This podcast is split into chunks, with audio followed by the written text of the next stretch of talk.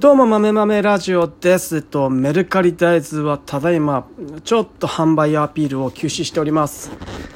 えーなぜかというと、あと5袋になってしまって、5袋っていうのは30キロが5袋で150キロ切っちゃったので、えーっと、あと残り8ヶ月を、この5袋で賄わなきゃいけないんですけど、えっとね、5袋とかって1ヶ月ちょいぐらいで1ヶ月とかでなくなっちゃうんですよね。あのアピールするとメルカリで、っと、いっぱい出品メルカリっていっぱい出品すればするほどするほど人目について売れるようなあの感じなのでうんとユーザーさんがいっぱいいるので出せば出すほど目に人の目について買ってくれるっていう状況なんですよ。あのベースとか、えっと、そういうものだとうんとなんつうんだろうなかなかそこまでのアピールってできないんですけどメルカリはバーって占領できるぐらいになっちゃうんでなので売れるなんかね出せば出すほど売れるんですよね。人目につけばつくほど売れるので。それやってしまうともう売るものなくなってしまうんで、えー初めはそれで売ってきたんですけどあと売れる出せば出すほど売れるっていうことが分かったのでやめるとリピーターの人がああと途切れてしまうので関係が。リピリピーターの人には買ってほしいので、えー僕は商品を出品したまま放置。でだんだん下がってくるんですよ下の方に。新しい人がどんどん出すとあと新着順とかだだとどんどん下がってきて、えー人目につかなくなるんですけどリピーターの人はあの僕のことを直接検索して、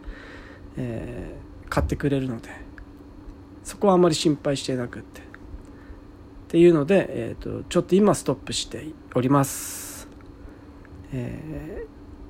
多分僕なんか想像で10月って大豆出品する人いないんですよ。いないんですよ。あのまだあの大豆新しい大豆収穫してないので。10月ぐらいからスタートするんで大豆ね。なので、えー大豆出品してる人がいないんですよ。とはいえ前年の大豆持ち越してる人っても多分ほとんどいないので大豆が一番品薄の時期が、えっと10月9月10月だった。んで9月まだちょっと暑いんで多分大豆買うっていう気持ちになるのかななんないのかなってちょっと分かんないですけどそういうのを見たくて。だから 8, 8, 9月8月9月10月ぐらいの豆がなくなった時に僕の大豆が出せたらいいなっていうふうにちょっと思っていてその辺りに、えー新新豆が新豆が出る直前に、えー、と売っていきたい売っていきたいなと思ってその分をいくらか残したいなって。それまでチリポリチリポリこうちょっとずつ売っていきたいので、えーこれからはそんなにアピールせずに売っていくっていう方法を取りたいなと思っております。なので今今のところあと1日激減販売量は半分以下に激減しております。ただメルカリね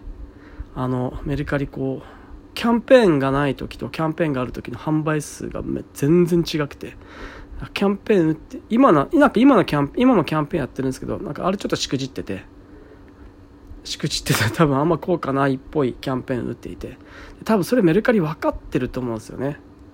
頭良さそうなんで。でもキャンペーン打たないとなんかこういけないんで多分キャンペーン打ってるんだと思います。なんかなんだろう。くじ宝くじ的に買ったらもしかしたらえっ、とゼロになんだろうお金払わなくていいかもみたいな。人ってそういうのに反応しないですよね。確実に2割引きとかなったら計算立つんで得が確定してるんで人はあのそこにはこうそういうのには乗るんですけど20%還元とかだとみんな買うんですけど10なんだ同じ感じで5人に1人無料みたいな。だと人は食いつかないっていうのがあって、えーそれはなんかもうめっちゃセオリーの感じのこう行動経済学っていうやつでめっちゃセオリーなんですけどそういうのには人は反応しないよっていうあのうんと5人に1人がタダになる。それ以外はタダになりませんっていうのって5人に1人がタダになる5人に1人は5人だから5人に1人はタダになって5人に4人はタダにならないんでそういう場合ってえっとなんだろう。こう期待値って20%オフなんですよね。1人が無料。他の人は100%平均すると5人とも20%還元と。同じ同じなんですけど。期待値としては同じなんだけど人は5人に1人無料よりも5人みんな20%オフの方を選ぶっていうのは、えーと、行動行動経済学っていうあの心理学と経済学合体したような、えーと、学問があってその中でそ人ってそういうそういうもんだよっていうのをメルカリの人は知らないわけがないので、えー、それでもそういうキャンペーンをやってるんでなんか外れキャンペーンをわざと売ってるのかなと。効果がなくても、えー、一応ちょっと注目させる的な。毎回多分ね20%オフとかって売ってないと思うんですよね。ああいうのって。ずっと20%オフです20%オフですって。ずっとやってるとじゃそもそも20%オフなんじゃん。メルカリいつもってなっちゃうと思うんで。多分そういうものの対策なの対策なんじゃないかな。かといってキャンペーンやってないとなんかだから1回キャンペーンやっちゃうとずっとキャンペーン打たなきゃいけなくなるんでしょうねきっとね。キャンペーンやってない時に買うと損した気分になっちゃうっていうのはあると思うんですよね。なので一応こういろんなキャンペーンを打っておくんだけど外れキャンペーンも混ぜておくっていうものなんじゃないかなと思ってるんですけどどうなんだろう。これ僕の勝手なこう想像なんですけどね。で今はその時期なんですよね。でも月末あたりに多分また20%オフとか50%オフとかショップ限定とかなんかそういうそういう何かしらのキャンペーンがっつり利益あのがっつり利益っていうかこう恩恵がみんなに平等に恩恵が来るっていうキャンペーンやりそうなと思っているのでその時にガッて売れちゃったりすると思うのでその辺りはちょっとえっと考えながらやっていきたいなと思っております。1キロしか出さないとかね。もう4キロとか5キロとか一気に売れちゃうと商品なくなっちゃうんで1キロずつしか売らないみたいなことをしていきたいなと。売らないというか1キロずつを多めに売っていこうかなと。でリピーターを増やす方向に向かいたいなと思って、えー、おります。えー、っと今日はねあの今日は隣の県まで行って歩いてきました。山越えて。わざわざ山越えて秋田だと散歩できないんです雪が多くて。あのスニーカースニーカーじゃないブーツ的なものであるとまず靴ずれするでしょ。で歩きやすいブーツってね中ずれるんですよね。スニーカーじゃないとやっぱ超長い距離って歩けないんでスニーカーで歩くためにわざわざ隣の雪が少ない岩手県まで行ってめっちゃ歩いてきて 2, 2, 2時間3時間ぐらい歩いてきたのかな。え、久し久しぶりに歩いたんでめちゃめちゃ疲れてます。めちゃめちゃ疲れてます。わかります？この疲れた感あでも久しぶりに歩いて気持ちよかった。僕動いてないとあの黙ってらんない人間なので、えー、そうなんですよ。あでででですね。でで盛岡にはでっかいね蔦屋があって蔦屋なんだけど古本もめちゃくちゃ売っていてその古本も結構充実していて結構充実してるんだけどなんかあんまなんかいい本あんまいい本安くなんかね買ってないなんかねいい本がね売ってるんですよ安く結構。っていうので、えー、と仕入れに結構行ったりします盛岡に。ブックオフだからねなんかねなんだろう。僕好きなのはなんかこう結構寂れた街のブックオフとか結構いい本売ってるんで本ってね読むのめんどくさいですけどめちゃくちゃ資産価値あると資産価値って自分にとっての知識半端ないんでだって超天才な人たちが書いたものなのであんなもんなんかブックオフで100円とか200円で読めるってもう天国っすわ。もうだってその業界の人に直接話を聞きに行くとかって講演とかってないくらすると思うんですか？何万でしょ何千円とか何万とかで講演会とか聞かなきゃいけないじゃないですか。でその人と知り合って話直接話を聞くなんてもうできないですよね。っていうのが今は、えーと、オンラインサロンとか、えー、あとなんかメルマガとかそういうそういう最先端で働いてる人たちのあとそういう人たちがやってるラジオっぽいやつ YouTube とかボイシーとかそういうのでも、えー、と聞けたりします。ああいう人たちってなんか遠い人の存在のように思ってたんですけど、まあ、そんなことなくてただの人間なんでどんだけすごい経営者も、えー、大して変わんないです。大して変わんないって思ってます僕。あのどんな人も。ただただやるかやらないかを選択した時にやる方を選んできた人たちなんだなっていう覚悟があってやりたいことがあって選択と集中して自分の使命はこういうことだって思ってそれだけに力を注いできた人たちなんだなっていうふうに思っています。だから何て言うんですかね何だろう。うんと例えばレクサスとか欲しいなとかって思ったりしていやあの高級車欲しいなとかって思ったりして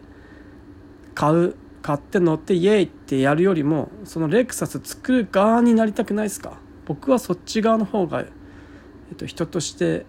なんか目指し目指すべきだなって思うのはレクサス買う側の人間じゃなくてレクサス作る側の人間になりたいって思っていて。だからアラマサのお酒とか14代のお酒とか、まあ、何でもいいんですけどそういうみんなが憧れるものを身につけるんじゃなくてそれを作る側に行きたくって。そっちの方が絶対楽しいと思っているんですよね。金で買えるものではなくそれを作る側そういうものの物語とかドラマとかそういうものが僕は好きなので、えーえー、その中の一つとして、えーと、今死ぬ死ぬ思いで大豆を作っているっていう、えー、ただただこうね大豆作るだけ大豆僕大豆作るのが目的じゃないですけど大豆で賞を頂いてしまったんでこれはもう一生やっていかなきゃいけないですね。これはもう多分そういうことなんだと思います、えー、国から賞をいただいたってことはなんかやりたくなくてもやんなきゃいけないっていうのはあると思うんでこれはやめやめられなくなってしまったんでこれはやり続けるんですがでも多分飽きるんで大豆だけ育てていくのかって僕はありえないんで、えーと、結局農業っていうのは何が大事かっていうと農地を、えーと、守り続けるっていうのが一番なんですよね。何作るとかもう関係ないですよ。なんかそこで儲ける儲けないとかねそんな二の次その次そいつは個人の話なので。そもそも農地ないと何もできないんで。農地農地を先祖代々受け継いできた農地を、えー、次の世代に、えー、引き継ぐっていう。だって何千年もかけて作られてきた農地なのでそれをこの代で全部潰して太陽光敷き詰めました。イエーイじゃないですよね。自分の代のなんか自分の金のためだけに自分の生活のためだけに自分がレクサス買うためだけに農地を潰すとか話になんないじゃないですか。そういうことではないんですよね。そういうことじゃないんでで目的は農地を、えーと、受け継ぐ引き継ぐ。僕が受け継いだ農地を引き継ぐっていう、ね、で引き継いだでそこの農地で何を作って生きていくかっていう。何をつだから米農家が米で生きていかなきゃいけないわけじゃないですよ。その農地で何を作るかっていうのは目的じゃないですよね。手段ですよね手段なの。何を作るかは手段なので大豆今は大豆作って大豆と米とかいろんなものを野菜を作ってますけどこれからどんどん人がいなくなるので、えーと、どんどんこうそういうものが集約されていって米大豆で僕は多分史実トウモロコシなんじゃないかなと。コーンなんじゃないかなと思っていて、えーと、代表はそこにはあんま気づいてなくてポカーンとしてるんですけど代表はあのあのスイートコーンあの夏に食べるあの甘いトウモロコシ焼きトウモロコシとかゆでトウモロコシとかあれあれ代表今なんかすげえハマっているんであの代表最高っすねトウモロコシやりましょういっぱいっつって。でその、うんと、スイートコーン食べるための人間が食べるためのトウモロコシを代表にこう進めてで僕はそこで何を勉強するかっていうと史実トウモロコシトウモロコシの育て方。いつかこう飼料用のトウモロコシとか作る時が来るっていうことを想定して、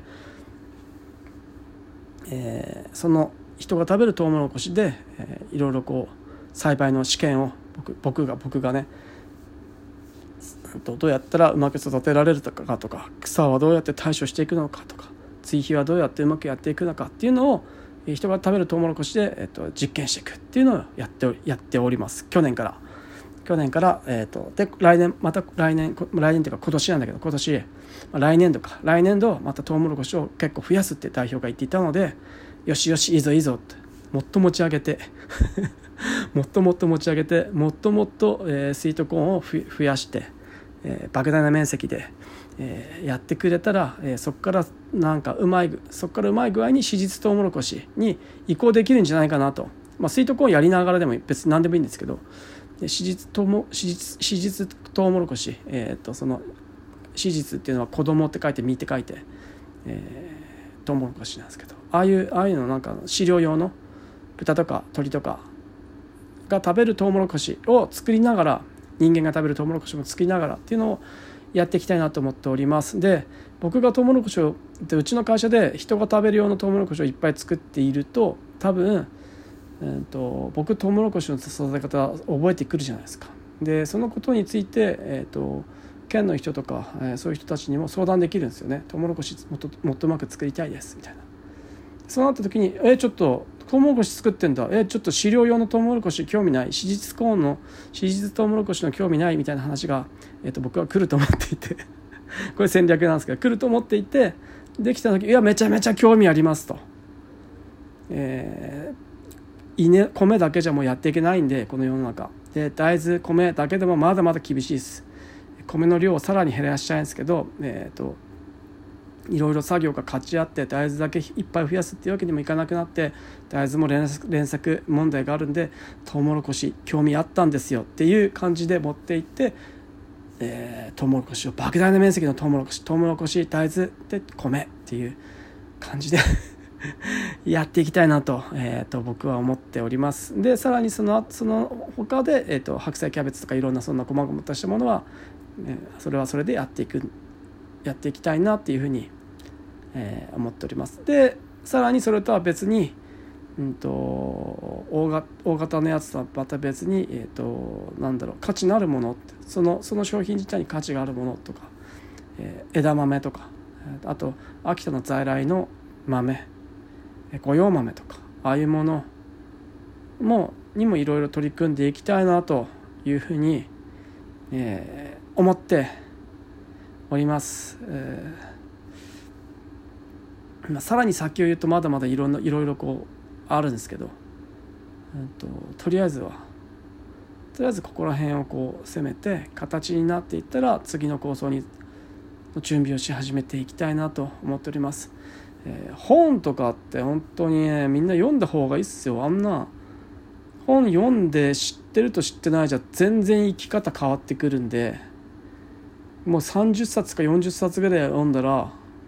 ビジネス書なんか34冊ぐらい読んだら大体もう中身もほとんど一緒で書いてあることが現代版か昔版かっていうぐらいのことなんで考え方みたいなのは全て一緒なので内容ほとんど同じなんですよね。考え方っていうのは。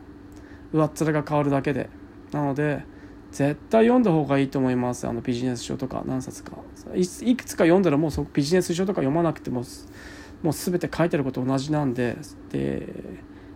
で体にも染み込んでるんででそこから先は自分の専門のことについての、ね、例えばマーケティングする人ではマーケティングの本とか経営だったら経営の本とかコーチングとかなんかそういうなんだろうなそういうなんだろうな特化した技的なものを磨いていくための本とかを読んでいくのがいいんじゃないかなと思っております。えー、そういうのを勉強して何がいいか何がいいかっていうと本読んだら何かできるようになる何かができるようになるわけじゃないですけど基本人間の世界は人間の自分の考え方でできてるんで世界なんて。自分の考えようなんですよね全部。自分が思った通りの世界しか見えないですよね。だからそうじゃないですか。目つぶったら世界って消えるじゃないですか。耳塞いだら世界の音って聞こえなくなるじゃないですか、まあ、そんなものなんですよね。だから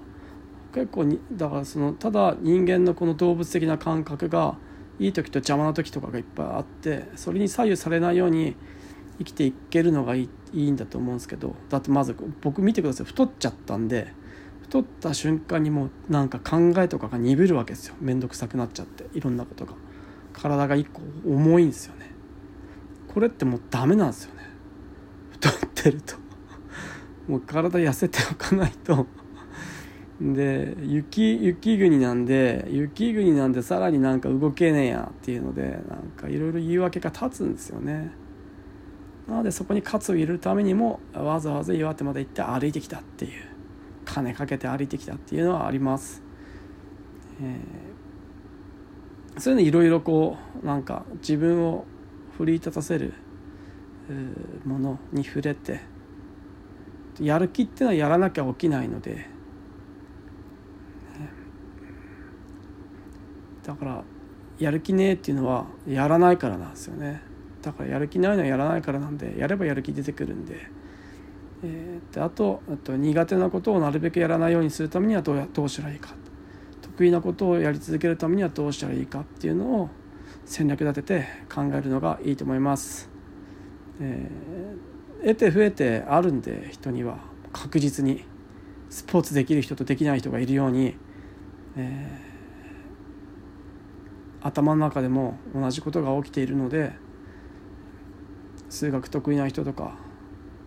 英語得意な人とか数学全くできないけど国語すげえできるとか様々じゃないですか。でそれをどうやって自分の中でうまくやってうまく使っていくかっていうことだと思うんで、えー、自分がやってきたものをうまく使うっていうことだと思っております。以上豆豆ラジオでした。じゃあねまたねバイバイ。